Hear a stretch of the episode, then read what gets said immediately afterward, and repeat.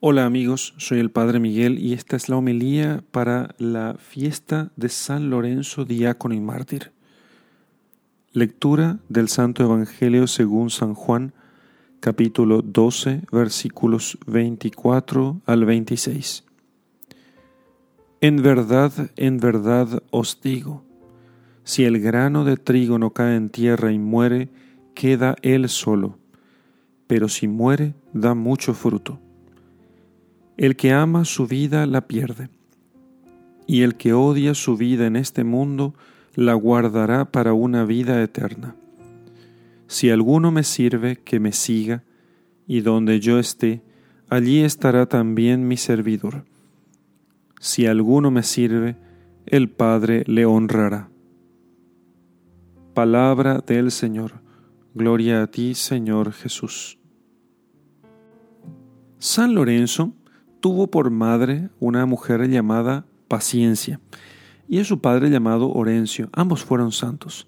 Y miren ustedes que no solamente tuvo por madre carnal a la paciencia, sino también por madre espiritual a la virtud de la misma paciencia, la misma virtud de la paciencia.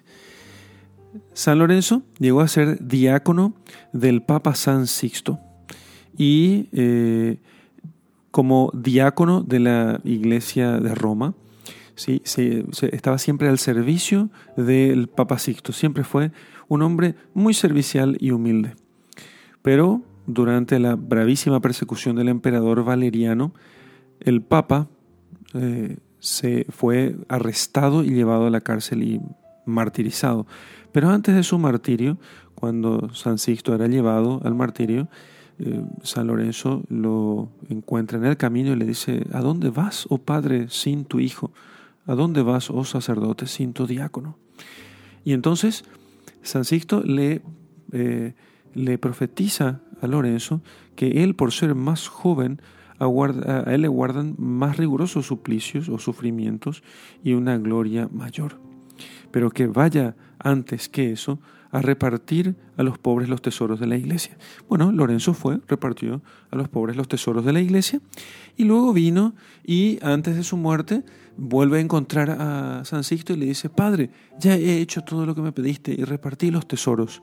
Bueno, los verdugos, los verdugos de Sixto escucharon la palabra tesoro, se lo contaron al emperador y entonces el emperador, para saciar su codicia, mandó llamar a Lorenzo y le pidió que entregara todos los tesoros de la iglesia al, eh, a la ciudad, al, gobierno. Entonces Lorenzo, ni corto ni perezoso, fue a buscar los tesoros y trajo a una multitud de mancos, ciegos, enfermos, y le dijo al emperador, estos son los tesoros de la iglesia.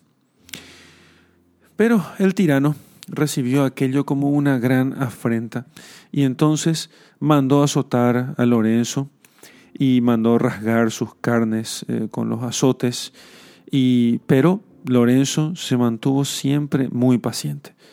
Acusó al tirano a Lorenzo de ser un mago y juró por los dioses inmortales de Roma hacerlo sufrir gravísimas penas y sufrimientos, a lo cual Lorenzo le respondió que en nombre de Jesucristo él aseguraba que no temía ningún suplicio. Entonces, después de hacerlo atormentar durante toda la noche con, con, varias torturas, eh, finalmente lo pusieron eh, sobre un como una cama de hierro, a manera de parrillas, que es lo que siempre se suele eh, pintar o representar en sus, en sus imágenes y figuras. Y entonces el santo no mostró sobre estas parrillas ardiendo en fuego ningún sentimiento de dolor, sino que estando asada toda una parte de su cuerpo, habló al verdugo diciéndole, ya está asada la mitad de mi cuerpo, por favor manda que me vuelvan la otra parte, que me echen sal encima.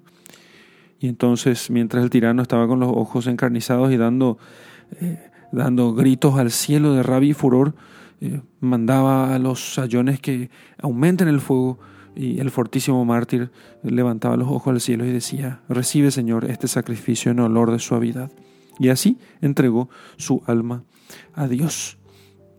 no temamos nosotros, a ejemplo de San Lorenzo, ningún suplicio, ni dolor, ni, ni, tortura, ni sacrificio que podamos hacer nosotros por Dios. Los tesoros a los que nosotros tenemos que aspirar deben ser siempre los tesoros de pureza, los tesoros de virtudes. Y con ellos, unidos a Dios, podremos vencer nosotros las llamas del pecado y de los vicios. San Lorenzo ruega siempre por nosotros. En el nombre del Padre y del Hijo y del Espíritu Santo. Amén.